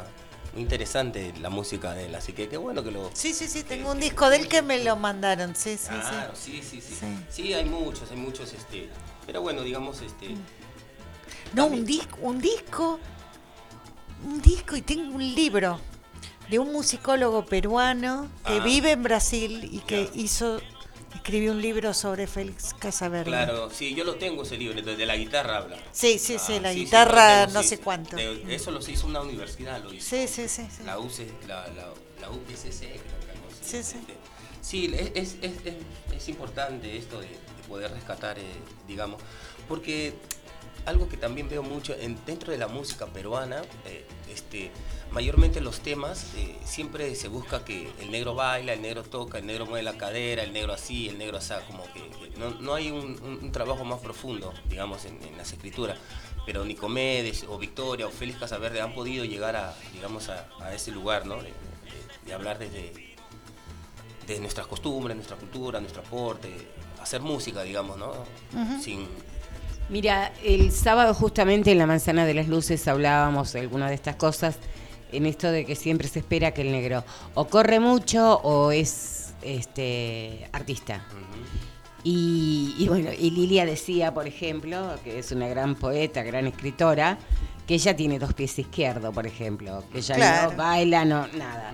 Digo, y así como eso hay muchas compañeras que escriben ahora, porque por suerte poco, no todo lo que querríamos, pero ya hay compañeras, compañeros que escriben en Argentina, afros, escriben cosas en primera persona. De hecho, la tenemos a Bere. Bere sí baila, ¿no es cierto? Algo baila. Sí, algo. Más lo que más me gusta es tocar, pero también me gusta bailar. Pero también escribe, digo, o sea, como... Eh, pero no fue una cosa natural, ¿Eh? fue una cosa a la que hubo que llegar. Claro, ¿no? Porque Es, importante decir esto, ¿no? Un poco remarcar lo que decía Daniel también hace un rato. Este, no se trata de naturalidad ni de biología, no. Se trata de, estudio, de compromiso, de pasión. Exactamente. de dedicarle horas. De dedicarle horas. Si en tu casa tú bailas, tu hijo va a bailar seguro. Mira, yo tengo, bueno, este, el que está en Lima, pero también toca la guitarra, le toca el piano, tiene una cosa. Y este más chiquito, él baila. Porque yo siempre lo he hecho bailar. Yo me pongo a bailar solo y también yo creo que es eso, ¿no? Ese contagio. Y después, bueno, después si uno, entre comillas, quiere perfeccionarse o quiere hacer, bueno, vas y aprendes una coreografía y listo, y salís al ruedo, como decimos nosotros, ¿no? Pero, pero lo importante es moverse. Yo creo que acá también he estado trabajando con este tema de la danza. Este, que, que hoy en día, en estos tiempos modernos, se han buscado métodos para que todo el mundo pueda aprender a bailar. En mi país y en mi época, yo tengo 44 años, en mi época cuando uno bailaba salsa, no era tanto tanta vuelta como eh, dándole como un trompito. Había otras formas de cadencia, había otras, formas de llevar. Y después, bueno, se populariza y, llega a parecer que todo parece lo mismo. El rock and roll, si no le pones música, este, se parece a la salsa porque se baila. Y con el merengue también pasa lo mismo. Y con ahora con esta nueva fórmula de la bachata sensual, que también me parece, bueno, gustos son gustos, ¿no? Pero... El kizomba. Sí, pero creo que eso es algo más, este, más africano. Sí, La bachata, la digo, esa bachata de, moda. Sí, de moda, la sí. bachata sensual. Sí, sí. Ah, que se baila en una baldosa. Hay que bailar en una baldosa, cuerpitos apretados, mi amor. La lambada, la lambada. La lambada como era antes, claro, claro también. ajá, los, ritmos van cambiando, pero bueno, lo importante es eso de general siempre la, danza, la danza ayuda, ayuda bastante. El programa se nos fue yendo. Fíjate con qué nos vas a deleitar. Para cerrar, para cerrar. Ya no tenemos que ir. Un momentito. Está bien, está bueno. Este, anda pensando, no sé. Tenés dos segundos para pensar. Bueno, este, les agradezco la invitación. Recordanos lo eh, del domingo 11. El domingo 11 yo tengo una página que se llama DAE Percusión ahí es donde, donde me pueden encontrar, ubicar, si alguien busca un cajón algún instrumento de, los que yo fabrico, por supuesto, Por supuesto. Si no corresponde que digas más o menos precios aproximados eh, de las clases, porque das clases. También, doy clases, pero todo eso lo pueden encontrar en mi página, es ah. DAE Percusión Cajonística. En Facebook, esa página me gusta de Facebook. Bien. ahí, ahí, tienen DAE Percusión. ¿Y, das eh, a qué franja etaria? ¿A qué, edades? Eh, no, no, edad libre. Mientras que él tenga ganas de aprender, este, todo se puede. Y, igual hay un proceso, ¿no? Obviamente para los chiquitos. Y escúchame, ¿y solamente en tu zona? Eh, por ahora, eh, sí, porque yo vivo en Merlo y justo, bueno, mi casa y ya me hice un lugarcito bien bacán como para dar clases y hacer todo. Y ahí están todos los instrumentos. Si no, el 11, puedes llevar tu cajón el día 11 en el Teatro Mandril a las de las 12 del, del, mediodía hasta las 5 de la tarde va a haber un encuentro ¿Y la entrada? de afroperuano. Muy lindo. La, Excelente. ¿La entrada, el costo de esto? Esa va a estar 2.500 a la entrada en la, eh, este, anticipadas y 3.000. Pero tú con tu sola entrada, tú puedes este, hacer todos los talleres que haya y mirar el espectáculo. Que es de las 12 hasta las 5. Perfecto. Fantástico. Exactamente. exactamente. Eh, bueno, ¿alguna cosita más? Oh, no, no, muchas gracias, como siempre. Mm, se las estima, se las quiere, este, es eso. Igualmente, me, Daniel. Estoy contento esto de, que, de que hagamos fuerza entre todos, nos ayudemos. Yo siempre digo de que es bueno siempre buscar un lugar para poder decir ciertas cosas que uno tiene, porque como siempre, no está todo como como encasillado, así que este es un espacio para... Para nosotras es sumamente importante la circulación de la palabra. Siempre hacemos como, no sé, un homenaje a la palabra, ¿no? Esto de tomar la palabra afrocentrada, hablar en primera persona, este, cada uno, cada una de las personas que viene y nosotras mismas. Este, para mí personalmente un honor, sos, para mí sos un gran maestro, muy didáctico. Lástima vivís tan lejos para mí, a mí me habría gustado que aprender. Sí, sí, pero bueno, muy pronto. Lo que sí, no sé si el cajón me aguantaría. no, sí, por favor, como que no. Ustedes están live. Así que, pero bueno, vamos a invitar a la gente que muy pronto, ya en el transcurso de estos meses, vamos a hacer algo en tu casa, ¿no? Que ya está el Dale. quilombo, ahí se Ah, claro, sí, obvio, ya estuvimos hablando de Décima poesía y percusión, ahí ya estaría el ah, título. Ahí está. Vamos por eso, mira, décima poesía, y percusión. Qué bueno. Se viene en el quilombo de flores. Hermoso. y no se olviden que tenemos el 25 de julio con la presentación del libro de Bere. Este, presentado, prologado de alguna manera con la palabra de Lilia Ferrer, una poeta afro-venezolana. Un honor, realmente es una fiesta imperdible. Y el 30 de julio, no, 29, perdón, 29 de julio, sábado, el homenaje a la gran Carmen Llanone, Pelusa. Acá en el teatro. Acá en el teatro. Va a estar este, fantástico. Por favor, la gran fiesta de la negrada en Argentina, la negrada diaspórica. Así que bueno, nos vamos yendo a ver con qué cosita. Mira, yo hace un, hace un tiempo largo había escrito unas cositas para, para María Remedios del Valle. Ah, este, Dice así, ¿no? 1707, 1717, perdón. Vamos de vuelta. Disculpe. Sí. 1717, la voz de una mujer nació. 8 de noviembre murió, que hasta el día de hoy se siente. Un pueblo afrodescendiente que dio el grito de libertad, María Remedios del Valle, gritan su nombre en la calle, madre, patria y africanidad. Bueno, es una décima corta que le hice Gono para, para María Remedios, así que bueno. Bueno, nos vamos despidiendo. Hasta el próximo jueves, Veré. Hasta el próximo jueves. Y Daniel, gracias. Hasta, cuando gustes, siempre estarás invitado y serás bien recibido. Nos vamos de vuelta con Victoria Santa Cruz. ¿Nos despedimos? Dale, nos despedimos con Victoria Santa Cruz. Gracias, este, Lucas Serafini. Así es, por la operación, como siempre. Y que hoy participó en el micrófono. Muy bien. Nos vamos con Victoria Santa Cruz. Vamos ahí.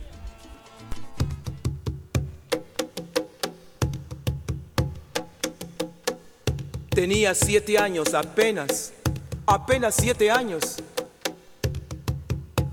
¿Qué siete años?